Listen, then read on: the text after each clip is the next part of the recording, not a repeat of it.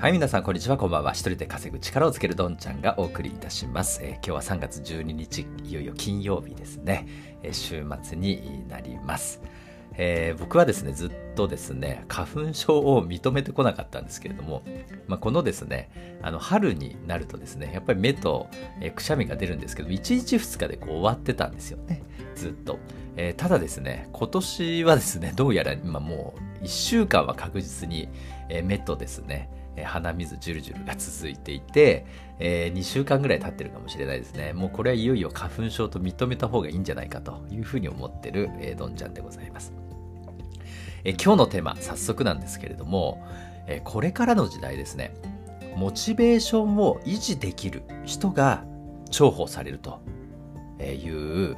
お話ですね。でつまり何かっていうと今の時代、まあ、これからですねいう理由でモチベーションがとてもとてもですね維持できない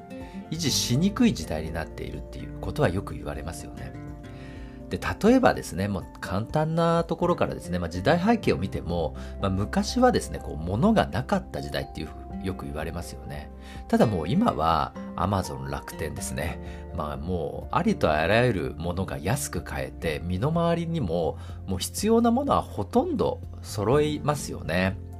まあ、大きなですね例えば家とか車はまた別ですけれどもそれ以外のものはもうほとんどえもう、おなんていうんですかね、もう安く手に入って、え確実に手に入るような時代になってきましたよね。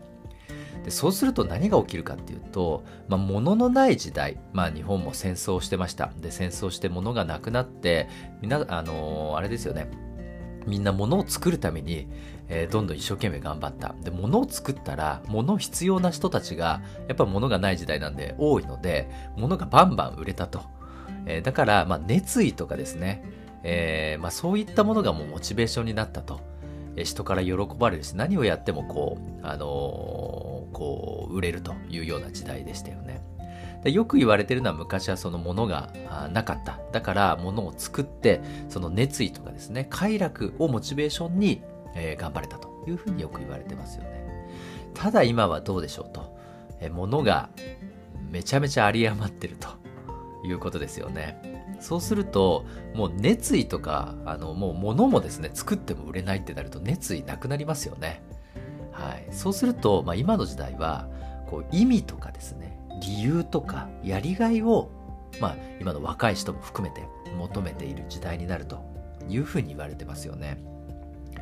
でまあこれはですねあのよく言われるのがもう物にはほとんど興味がなくて、まあ、こと消費なんて言いますよねえ体験とかですね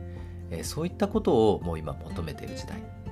ですよねだからこうモチベーションを今まで上げてきたやり方はもう今通用しなくなってるしそのこと物よりも物にこうモチベーションを抱くっていうのはこう結構分かりやすいけれどもこのことに、えー何をやるっていうことに、えーモチベーションを持つって非常に難しかったりしますよね。なんでかっていうと何かをやりたいってこう自分を知ったりですね自分の好きなことを知るっていうのもセットじゃないと何をしたいかっていうのが結構分からなかったりしますよね。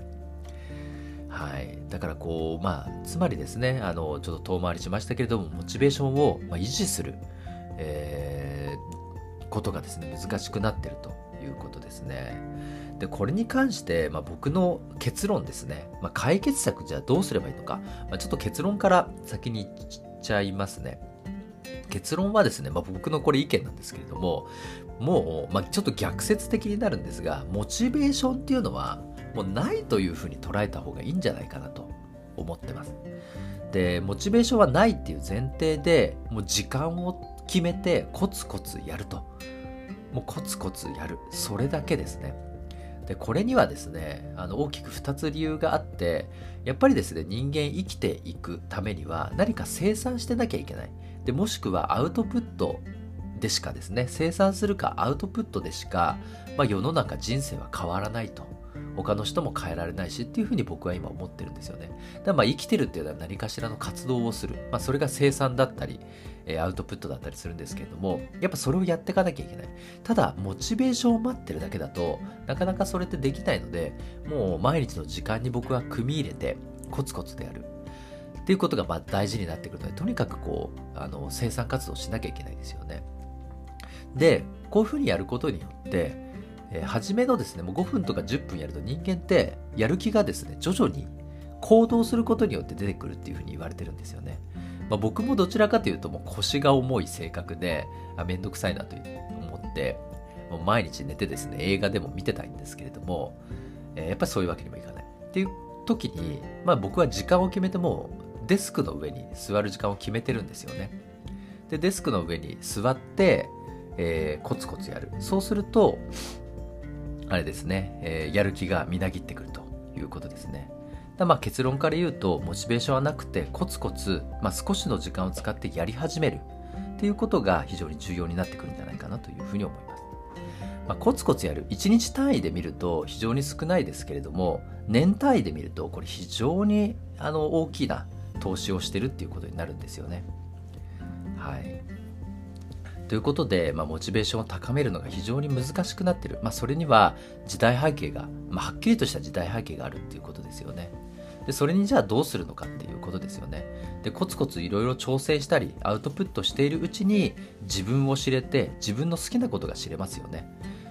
はい、でそういうことを見つけてまたさらにですね、まあ、それ自身がですねモチベーションにもつながるし、えー、また継続できるということになるので、まあ、まずはですねコツコツとアウトプット生産する、はい、ということですねでそうするうちに自分の好きなこと自分を知れて、えー、さらにですねモチベーションが結果的にですね高まるチャンスが出てくるのではないかということでした。ということですね、まあ、焦らずですね、ゆっくり、えー、一緒に歩んでいければなと。僕もですね、これ自分に言い聞かせる、えー、つもりで言ってるんですけれども、えー、そんな風にコツコツやっていきたいなというふうに思います。ということでありがとうございました。また来週ですね、月曜日お会いしましょう。失礼いたします。